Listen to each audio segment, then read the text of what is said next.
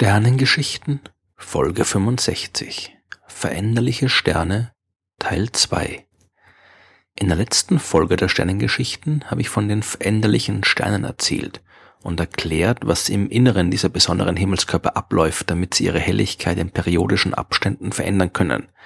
Der damals beschriebene Kappa-Mechanismus ist aber nur einer von vielen verschiedenen Prozessen, die einen Stern zum Blinken bringen können.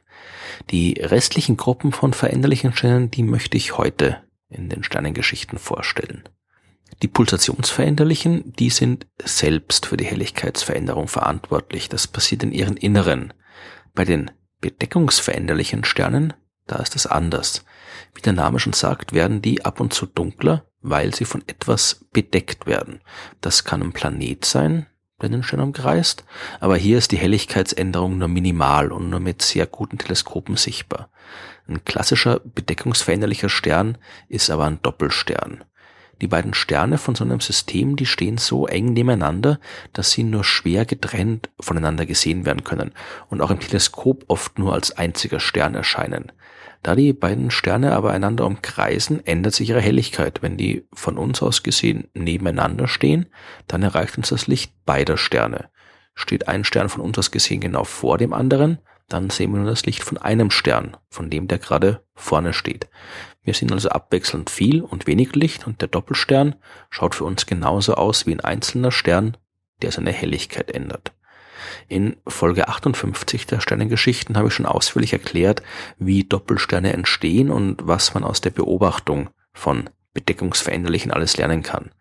Es gibt aber noch jede Menge mehr Arten von veränderlichen Sternen, zum Beispiel die rotationsveränderlichen Sterne. Hier führen zum Beispiel Sternflecken dazu, dass sich die Helligkeit während der Rotation des Sterns um seine Achse ändert.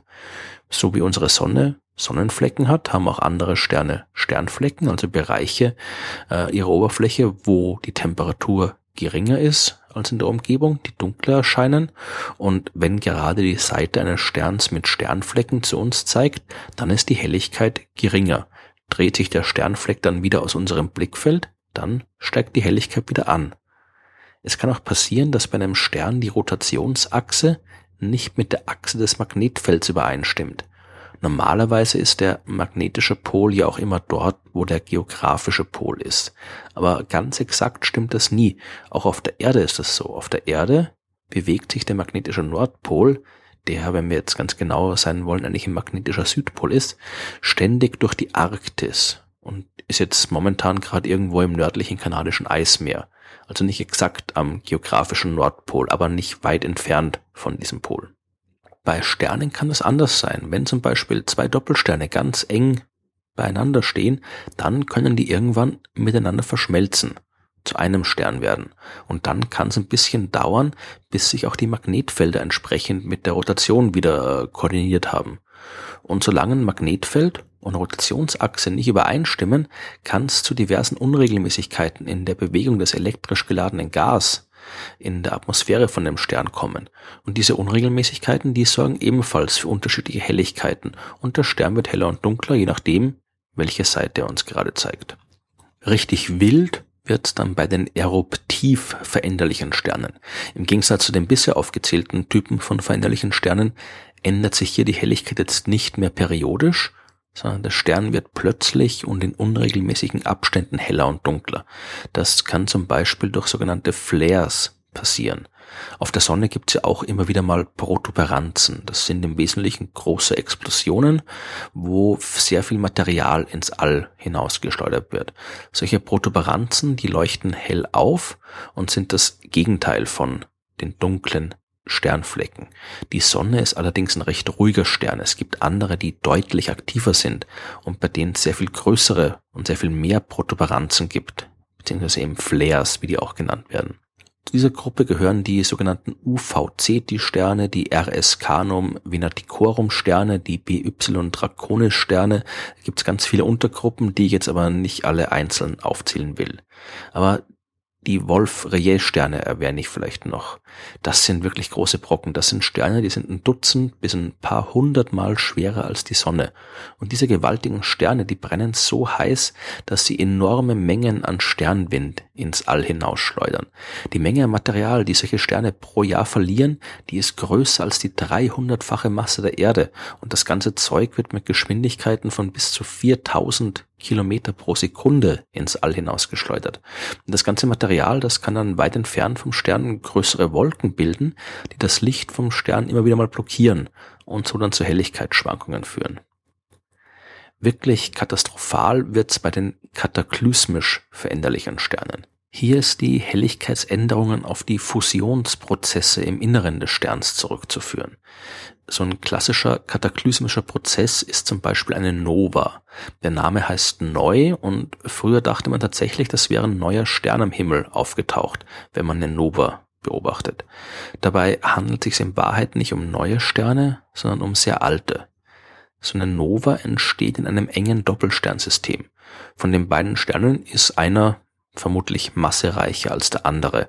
Und dieser massereichere Stern wird sein Leben zuerst beenden. Und wenn er dann nicht zu schwer ist, wird er am Ende seines Lebens ein weißer Zwerg werden. So wie unsere Sonne auch am Ende ihres Lebens. So ein weißer Zwerg, der macht dann nicht mehr viel. In seinem Inneren gibt es keine Kernfusion mehr, der kühlt dann eigentlich nur noch langsam aus. Aber irgendwann wird auch der zweite Stern sein Leben beenden. Und wenn die Kernfusion in seinem Inneren dann zum Erliegen kommt, dann wird er sich langsam ausdehnen. Und wenn die beiden Sterne nahe genug beieinander sind, dann wird irgendwann Gas von dem sich ausdehnenden Stern auf den weißen Zwerg gelangen. Und dann geht's rund. Denn wenn genug Material auf den toten weißen Zwerg fällt, dann wird er kurzfristig wieder lebendig. Dann ist wieder genug Masse da, damit Kernfusion stattfinden kann. Und das ganze System leuchtet hell auf, extrem hell, heller als zuvor oft so hell, dass man tatsächlich plötzlich einen neuen Stern mit freiem Auge am Himmel sehen kann. Einen Stern, der vorher nicht da war. Eben ein neuer Stern, eine Nova. Aber das dauert nur ein paar Tage und dann fängt der Zombie-Zwerg wieder an dunkler zu werden, bis er wieder so wie vorher ein ganz normaler toter weißer Zwerg ist, der nur noch abkühlt. Aber es kann wieder neues Material vom Partnerstern kommen und er wieder aufleuchten und so weiter.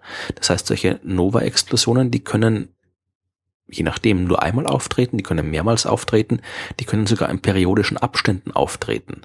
Manchmal ist sie aber auch die Vorstufe zur völligen Vernichtung.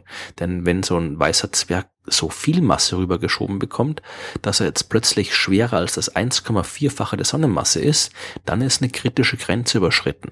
Dann leuchtet er nicht einfach nur noch ein bisschen auf, sondern dann wird er zur Supernova dann gibt es wirklich eine gigantische Explosion, die den kompletten weißen Zwerg zerstört.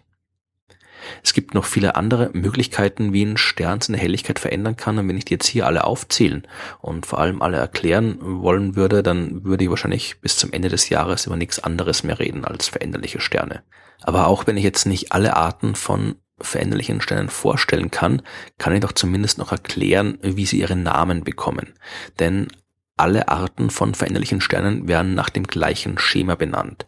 Diese Methode ist ein bisschen kompliziert und vor allem ein bisschen verwirrend, weil sie historisch so gewachsen ist und sich mittlerweile eingebürgert hat.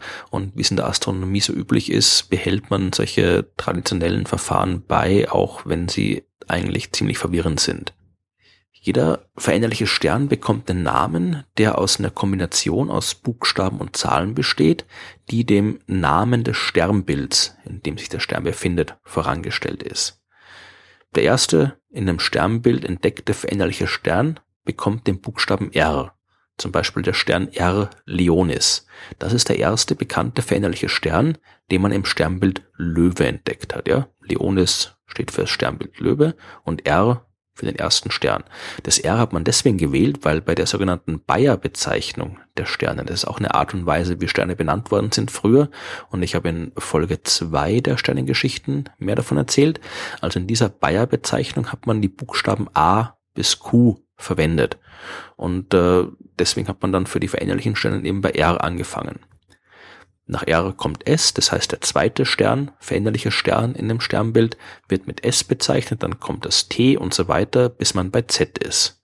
Und äh, wenn dann noch ein neuer veränderlicher Stern entdeckt wird, dann fängt man mit RR an. Ja, also man stellt dann das RR vor den Namen des Sternbilds. Dann kommt RS, RT und so weiter bis RZ. Dann macht man mit SS weiter, ST bis SZ und geht alle Kombinationen durch, bis man irgendwann bei ZZ angelangt ist. Und dann, nach ZZ, fängt man bei AA an, geht weiter zu AB, AC, AD bis AZ, dann kommt BB, BC, BD, BZ und so weiter, bis man schließlich bei QZ angelangt ist. Und dann hat man alle Kombinationen durch und um das alles noch ein bisschen komplizierter zu machen, als es eh schon ist, lässt man dabei die Buchstaben JJ bis JZ aus, damit man nicht äh, den Fehler machen kann und das J mit der Zahl 1 zu verwechseln, wenn es irgendwo aufgeschrieben wird. Einer der größten bekannten Sterne im Universum, der trägt zum Beispiel den Namen VY Canis Majoris. Und daran erkennt man, dass es sich eben auch um einen veränderlichen Stern handeln muss. Und zwar im Sternbild großer Hund. Canis Majoris. Und das VY ist eben die Buchstabenkombination, aus der man äh, ausrechnen kann, der wievielte Stern es ist, der, der entdeckt worden ist. Aber die ganzen Kombinationen, die reichen nur für 334 Sterne.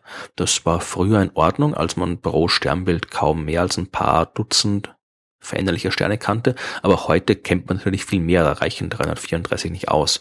Und deswegen macht man dann ab dem 335. veränderlichen Stern einfach mit einer simplen Nummerierung weiter. Der Stern bekommt dann eine bei 335 beginnende fortlaufende Nummer und den Buchstaben V für veränderlich bzw. variabel.